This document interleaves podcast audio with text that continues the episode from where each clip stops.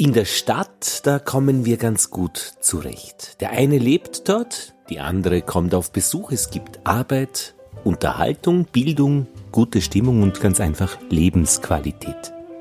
Im Wald ist es ähnlich. Wald in Österreich ist für mich dunkelgrün.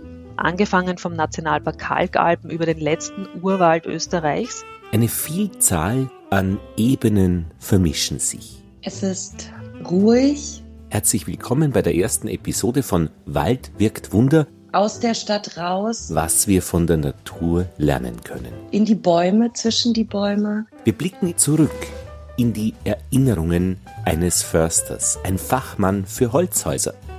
Wir blicken nach vorne in die Zukunft, die Vorstellungen, was wir vom Wald erwarten. Und wir unterhalten uns über das Blicken selbst.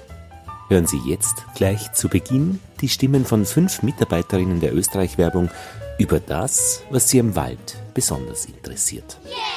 Also was ich liebe am Wald in Österreich, dass es einfach überall ist. Also Wald ist gefühlt egal, wo man sich befindet in Österreich, man sieht ihn. Ja, definitiv unfassbar satte Farben. Ich sehe vor allem auch sehr viele Lieben um mich rum, vor allem meinen Vater, der mit mir sehr viel in den Wald gegangen ist. Und ich muss sagen, ich liebe den Wald und ich finde es ganz wunderbar, aber sobald es dunkel wird, habe ich richtig Angst davor. Und ich weiß nicht, kommt das aus diversen Geschichten, die man als Kind erlebt hat oder gehört hat mit Märchen, so Hänsel und Gretel verliefen sich im Wald? Ich weiß es nicht. Kommt das von meiner absoluten Netflix-Sucht nach äh, Thriller und Romanen, wo schlimme Dinge oft im Wald passieren? Ich weiß es nicht. Die Mystik des Waldes, dass man das vielleicht sogar ein bisschen damit vergleicht, gibt es was Ähnliches in den Vereinigten Staaten, in den USA, weil es gibt sehr viele Dinge, wo auch von den österreichischen oder deutschsprachigen Einwanderern, wie haben die im Prinzip ihre Geschichten und Sagen und Mythen aus der alten Welt mitgenommen. Und die besondere Akustik. Also das Rauschen, glaube ich, der Blätter und die Vogelstimmen. Also das ist schon was Besonderes. Mein Gott, Lothar, jetzt muss ich mich melden. Das ist Uli. Jetzt gehe ich da gerade durch den Wald. Eine Freundin von mir. Und es tut mir unendlich gut, da jetzt mal durchzuschnaufen. Auch Uli arbeitet bei der Österreich-Werbung.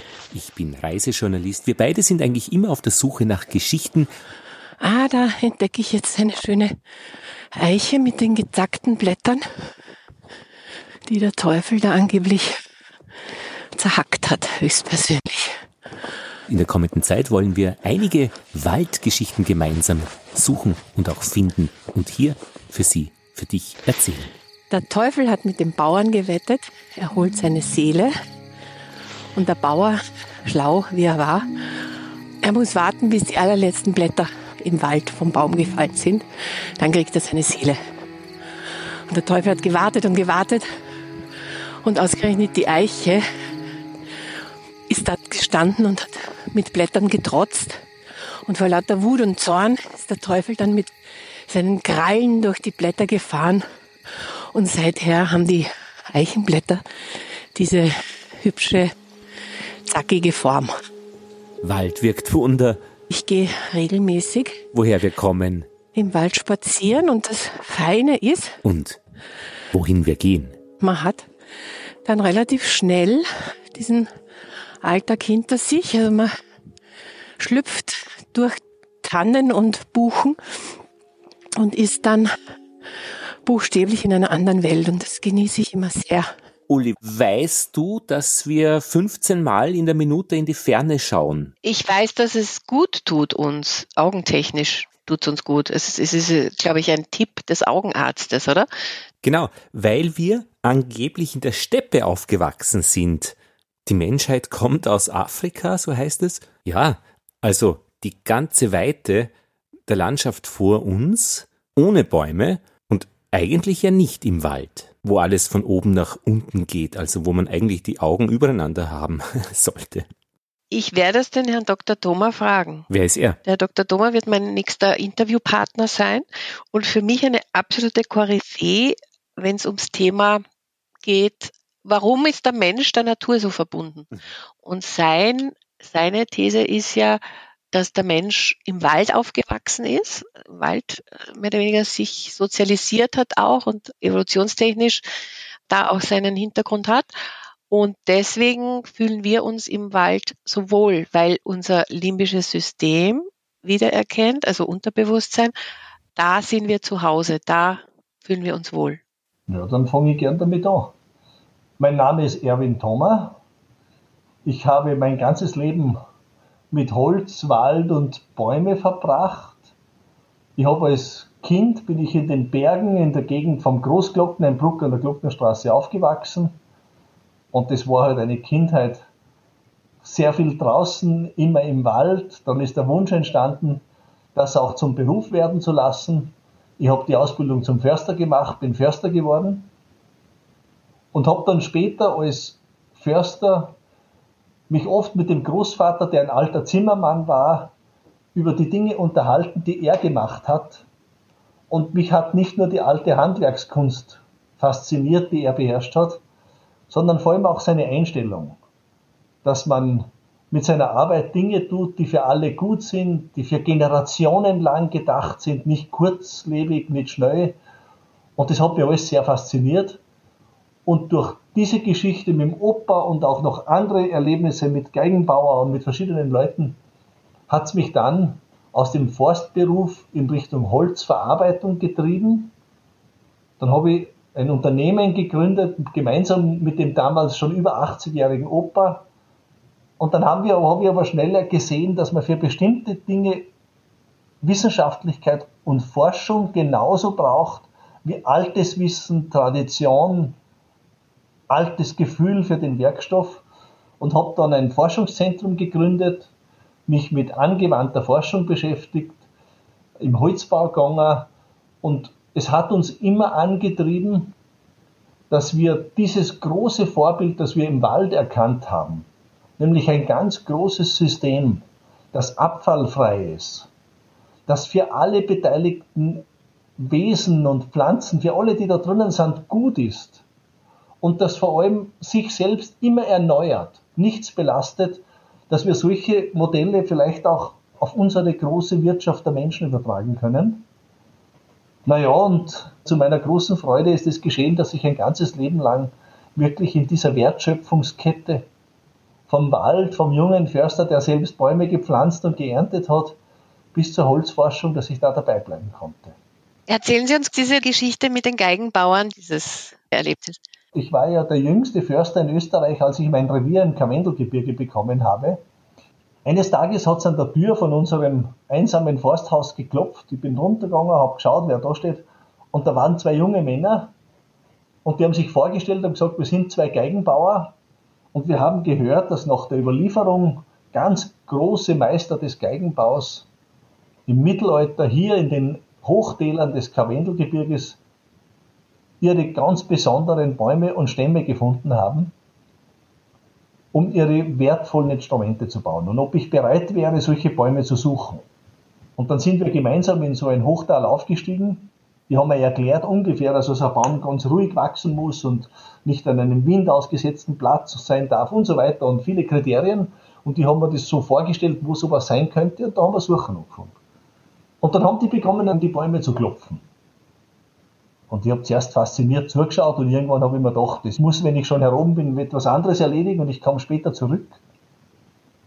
Und als ich zurückgekommen bin, waren die zwei ganz begeistert und haben gesagt, wir haben einen Baum gefunden, der könnte passen. Große, uralte Fichte. Und dann habe ich den Baum gefällt. Und man hört dann zuerst die Säge und dann stellt man die Säge an und dann hört man die Schläge der Axt im Wald und irgendwann neigt sich diese große Säule und dann fällt der Riese krachend zu Boden. Und die zwei sind sofort zur nun sichtbar gewordenen Schnittfläche gegangen und haben die Jahresringe begutachtet. Dort ist sein Leben aufgezeichnet. Man kann das Blühen und Gedeihen, aber genauso Leiden und Kämpfen ums Leben alles erkennen. Und die zwei haben das fasziniert, beobachtet dieses Bild und geschaut und geschaut und haben gesagt, sie können keinen Fehler finden und waren ganz begeistert. Ein Jahr später hat es wieder an meine Türe geklopft und ich bin runter und habe die gleichen Geigenbauer erkannt. Da haben die gesagt, wir sind aber nicht hier, um Holz zu suchen, sondern wir sind gekommen, um uns zu bedanken. Und ich habe gesagt, du hättest ja auch eine Postkarte schreiben können. Dann haben die gesagt, nein, sie wollten mir ein Stück auf dieser Geige vorspielen. Sie sind zum Auto gegangen, haben das Instrument rausgenommen und ein zweites dazu. Und ich bin ins Haus und habe die Frau und die Kinder geholt. Und dann haben die zwei im Forsthaus allein im Wald, mitten im Wald, auf den beiden Geigen zu spielen begonnen. Und das hat mich sehr berührt, weil ich habe so viele Stimmen meiner Bäume gehört. Im Wald ist jeden Tag eine andere Stimmung. Ob es kalt ist oder warm oder heiß oder der Wind geht oder ob der Schnee kommt oder ob es regnet, es ist immer anders. Immer, immer anders. Aber diese Stimme habe ich natürlich aus meinen Bäumen noch nie gehört. Und dann haben wir uns über das unterhalten und ich habe das denen erzählt. Und dann haben die zwei gelacht und gesagt, ja, Geige ist schon was Besonderes, denn es ist ja in Wahrheit rein materiell betrachtet nur ein halbes Kilogramm Holz. Und das hat mich fasziniert. Und ich mir gedacht, eigentlich ist das auch ein großes Thema für eine ganz moderne Zeit. Dass man sich überlegt, etwas zu tun, das Werte schafft, das jedem Menschen eine Freude macht und das für lange, lange Zeit bleibt und gut ist. Und jetzt denke ich an dieses Gedankenexperiment, was wäre, wenn der Wald nicht aus Bäumen besteht, sondern aus Menschen? Was wäre das für eine Gesellschaft hier? Und da und dort äh, sieht man einen, einen krummen, schiefen Baum, was auch immer der hinter sich bringen musste, damit er vielleicht ausweichen musste einem anderen oder ja, wahrscheinlich. Und die anderen, die da ganz kerzengerade und siegessicher stehen. Und dann gibt's wieder andere, die, die sich dann ganz oben noch einmal sehr verästelt haben und, und äh, das Licht offenbar gesucht haben. Aber alles in allem ist das ja ein sehr harmonisches Nebeneinander. Es ist ja schon ein kühnes Experiment, einen Baum mit einem Menschen zu vergleichen. Die Bäume machen ja viele Dinge gleich wie wir Menschen. Zum Beispiel haben die eine hohe Aufgabenteilung. Genau wie wir. Es kann nicht jeder Mensch alles wissen. Wir haben Handwerker, wir haben Ärzte, wir haben Lehrer, wir haben Beamte, wir, wir teilen eben die Aufgaben auf, dass wir sie gemeinsam bewältigen können. Genau das machen Bäume auch die ganzen Naturherausforderungen, Trockenheit und Lawinen und Sturm und Nahrungsmangel und, und Wasserüberfluss und, und Wassermangel und, und, und. Und damit sie das bewältigen, haben sich lauter Spezialisten herausgebildet. Jeder Baum kann irgendetwas besonders gut. Der eine ist ein Tiefwurzler, die Lerche, die Eiche hat ein besonders hartes Holz, die kann sich wirklich, die kann den Sturm durchpflügen und brechen. Andere biegen sich nieder bei jeder Gewalt. Es gibt ja sogar Bäume, die in Lawinengassen, in Lawinengängen, wo jedes Jahr die Lawine runtergeht, trotzdem wachsen können. Also unglaubliche Anpassungsstrategien gibt es dort. Aber das Spannende ist, dass sich die alle abstimmen. Dass das nicht lauter isolierte Individualisten sind, sondern wenn man den Wald als Ganzes betrachtet, obwohl das lauter Individuen sind, funktioniert er letztlich wie ein einziges Lebewesen, wie ein einziger Körper. Der Wald ist der effektivste, größte Wasserfilter, den man sich vorstellen kann. Also dieses System Wald ist ein ganz, ganz spannender Ort. Einerseits als Modell für eine Wirtschaft, die nachhaltig ist, die für Generationen denkt und nicht bis zum nächsten Quartalsabschluss und nur in, in monetären Geldwerten denkt, sondern die wirklich in dieser Dimension denkt, dem Leben etwas Gutes zu tun durch das eigene Dasein. Und andererseits ist das Geschehen so angelegt, dass der Wald für uns Menschen eine richtige Lebensdankstelle, eine Energiedankstelle, ein Gesundbrunnen auf allen Ebenen ist. Sie erklären das ja immer wieder auch aus der Evolution heraus. Wir sind geprägt von diesem Naturbild. Jetzt, wir, wir kommen ja eigentlich aus der Steppe und eigentlich aus der Savanne in Afrika. Wenn das jetzt zuallererst kam, diese Steppe und das in die Weite schauen und so weiter, und der Wald dann viel später erst, dann sind ja eigentlich beide Komponenten in uns, oder? Das ist eine ganz spannende Frage. Es gibt wissenschaftliche Studien zur Frage, in welcher Landschaft fühlt sich der Mensch am wohlsten. Das ist genau das. Ist es die Steppe? Ist es die freie Ebene? Oder ist es der Dschungel? Und das Ergebnis, am wohlsten fühlen wir uns in einem Wald mit Durchblick. Deshalb auch die ganze Kultur der Menschen Parklandschaften anzulegen. Das heißt, am wohlsten fühlen wir uns nicht in einem dichten Urwaldgestrüpp, wo wir nur fünf Meter sehen, weil da ist immer so eine gewisse Bedrohung dabei, sondern am wohlsten fühlen wir uns in einer Landschaft, wo kleine Wiesen und Lichtungen und Schattenstellen und ein Bächlein plätschert und dann wieder ein schattiges Waldstück ist, also in einer durchsetzten Landschaft. Damit wir den Säbelzahntiger früh genug erkennen. Die Steppe ist für Menschen extrem bedrohlich. Wenn du in der freien Steppe bist und weit und breit kein Baum, kein Loch, nichts ist, bist du ja als Steinzeitmensch höchst bedroht, wenn die Feinde auftauchen. Deshalb halten wir uns gern in ein Gelände auf, wo wir zwar ein Stück weit sehen, aber immer den Kontakt zum nächsten Baum haben. Der Baum ist für uns ein unbewusster Konnex zu Schutz und Sicherheit. Landschaft ohne Baum ist bedrohlich. Das ist diese Mischung. Was hat der Wald in Österreich, was andere nicht haben? Ich denke, dass diese Verbindung mit einer alten Kulturlandschaft, dass es das ist, was den Wald eigentlich so großartig für uns Menschen macht. Weil den Wald, den es in Österreich vielleicht vor zwei oder 3.000 Jahren gegeben hat, den würde sich niemand als, als Urlaubsort wünschen. Ein Wald, der völlig unwegsam ist, in dem wollen wir uns eigentlich nicht so gern bewegen, weil wir den wieder als bedrohlich empfinden. Ja, also was wir suchen, ist sozusagen ein sehr naturnaher Wald. Und auch das ist in Österreich eine Besonderheit. Diese berühmten und oft gescholtenen Monokulturen, das wurde wie in ganz Europa gepflanzt bis in die 60er, 70er, 80er Jahre. Und Österreich war eines der Länder, das besonders früh aufgehört hat, Monokulturen zu pflanzen. Das war bei uns in den 1970er Jahren der absolut Schluss damit. Wurde das in der Forstwirtschaft und in der Forstwissenschaft, dieser Irrtum wirklich wissenschaftlich abgehandelt und dann hat das aufgehört. Und infolgedessen haben wir einen sehr artenreichen Wald.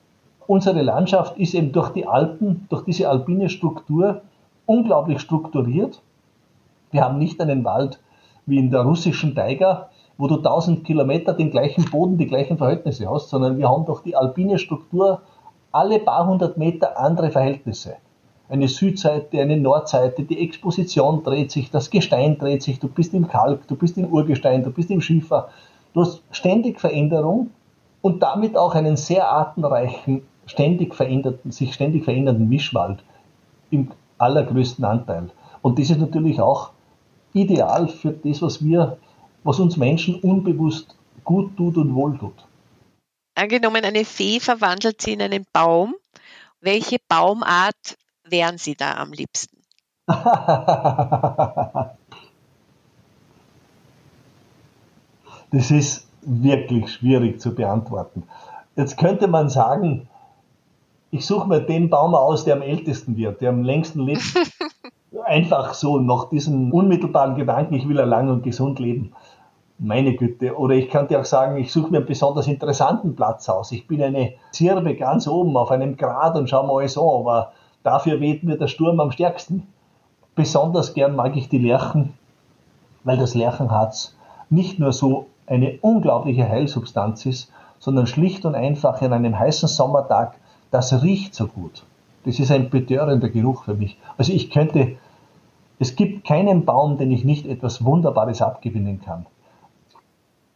Aber nachdem ich eher in den Bergen sozialisiert bin und auch meine Zeit in Bergwäldern verbringe und, und verbracht habe, den größten Teil meines Lebens, wäre es wohl ein Baum des Gebirges oder Hochgebirges. So, das geht dann in Richtung Lerche oder, oder Zirbe, vielleicht auch eine Fichte.